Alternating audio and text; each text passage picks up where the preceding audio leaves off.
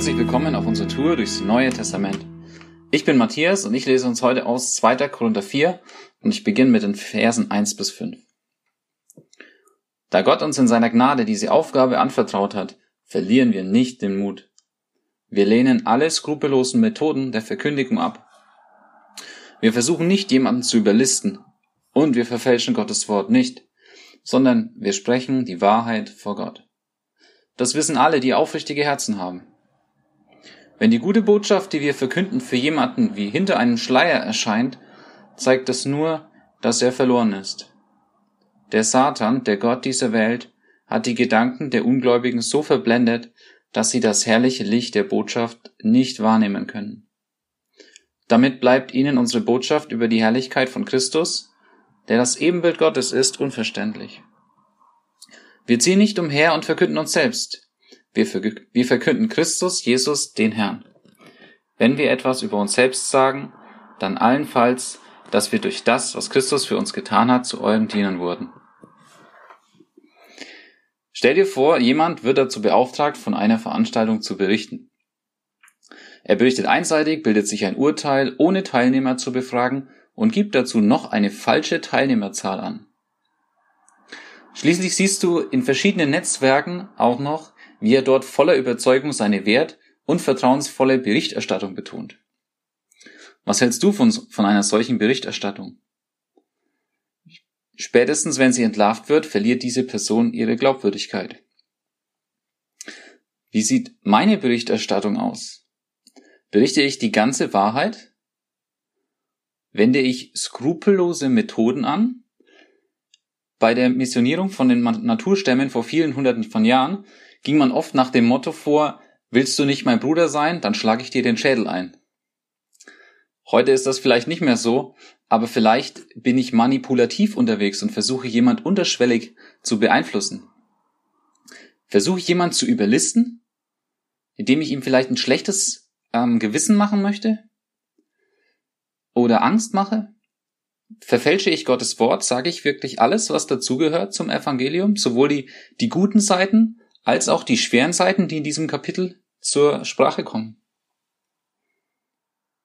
Wir lesen hier auch, dass es für manche wie ein Schleier ist. Sie können nicht erkennen, was diese Botschaft für einen Wert hat, weil der Gegenspieler sich voll dafür einsetzt, dass es uninteressant bleibt, unglaubwürdig ist und nicht tragfähig zu sein scheint. Eine Geschichte aus meinem Leben. Vor kurzem erzählte mir eine Bekannte, dass sie ihr Kind taufen wollen. Das war mein Stichwort, denn ich habe mich auch entschieden. Ich konnte eine tolle Überleitung zum biblischen Verständnis der Taufe und des Zusammenhangs ähm, des persönlichen Glaubens machen. Gedanklich hätte ich bestimmt gut hinbekommen. Trotzdem habe ich es nicht angesprochen und nicht zum Thema gemacht. Kurz danach ärgere ich mich und schäme mich über mein feiges Schweigen. Die Gespräche am gleichen Abend gehen weiter. Wir reden über Hausbau und Kauf. Als ich zu Wort komme, rede ich nach rationalen Gesichtspunkten. Nur nach rationalen Gesichtspunkten. Dass für mich ein Hausbau oder Kauf auch eine wichtige Glaubensfrage ist, verschweige ich. Wesentliches verschweigen, wichtige Dinge unvollständig darzulegen. So sah meine Berichterstattung an diesem Abend aus. Wie sieht deine Berichterstattung aus? Ich lese weiter in Vers 8 und 9. Von allen Seiten werden wir von Schwierigkeiten bedrängt, aber nicht erdrückt. Wir sind ratlos, aber wir verzweifeln nicht. Wir werden verfolgt, aber Gott lässt uns nie im Stich. Wir werden zu Boden geworfen, aber wir stehen wieder auf und machen weiter. Du hast bestimmt gemerkt, dass ich ein Wort besonders betont habe. Hier gibt es heftige Realitäten, mit denen wir Gläubige zu kämpfen haben. Schwierigkeiten von allen Seiten, Ratlosigkeit, Verfolgung, am Boden zerstört. Ging es dir mal so? Probleme von allen Seiten? Keine Idee, wie es weitergehen soll? Leute gehen dir nach und machen dir das Leben schwer? Auch wenn wir vielleicht noch nicht von der Verfolgung, die zum Tod führt, sprechen? Du bist am Boden? Was ist mit Paulus? Er nennt diese Realitäten und hält eines entgegen. Aber wir lassen uns nicht erdrücken, wir verzweifeln nicht, Gott lässt uns nicht im Stich. Wir stehen wieder auf und machen weiter. In your face. Als Erinnerung sehe ich da schon Vers 16, in dem davon die Rede ist, dass der äußere Mensch zerfällt, aber die, der innere Mensch erneuert wird. Ich lese Vers 10 und 11. Durch das Leiden erfahren wir am eigenen Leib ständig den Tod von Christus, damit auch sein Leben an unserem Körper sichtbar wird. Es ist wahr. Weil wir Jesus dienen, leben wir in ständiger Todesgefahr, damit sein Leben an unserem sterblichen Körper sichtbar wird. In der Fastenzeit kurz vor Ostern habe ich einen Spaziergang gemacht. Auf dem Weg bin ich an einem Kirchengebäude vorbeigekommen. Es war offen und ich habe mir einen Platz gesucht. Als ich so da saß, fiel mir eines auf. Jesus wird in den Kirchen, Schulen, an vielen Orten draußen fast immer mit dem Kreuz dargestellt. Ja, es ist vielleicht das Symbol des Christentums. Und für dich vielleicht nichts Neues. Aber eines wurde mir klar. Der Moment am Kreuz war nicht sein bester. Gottesferne, Tod, die große Niederlage vor der ganzen Welt, der absolute Tiefpunkt.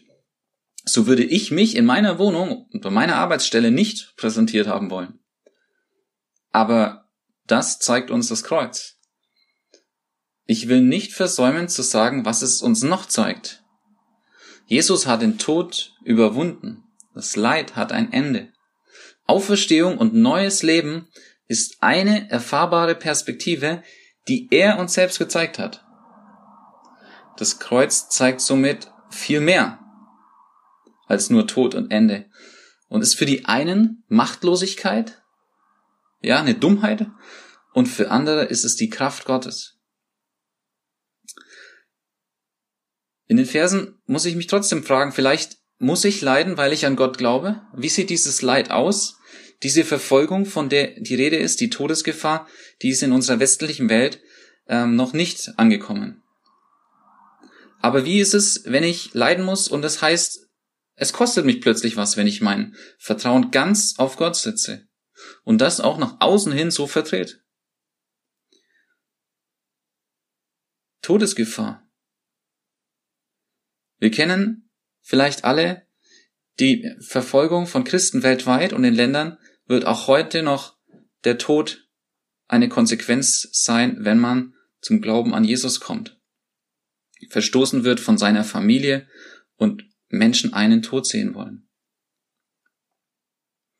Vielleicht ist unser Leiden noch ziemlich klein, aber lass dein Leiden ein Bekenntnis unseres Glaubens an Jesus sein. Vielleicht hat Gott dich angesprochen. Geh dem nach. Er segne dich.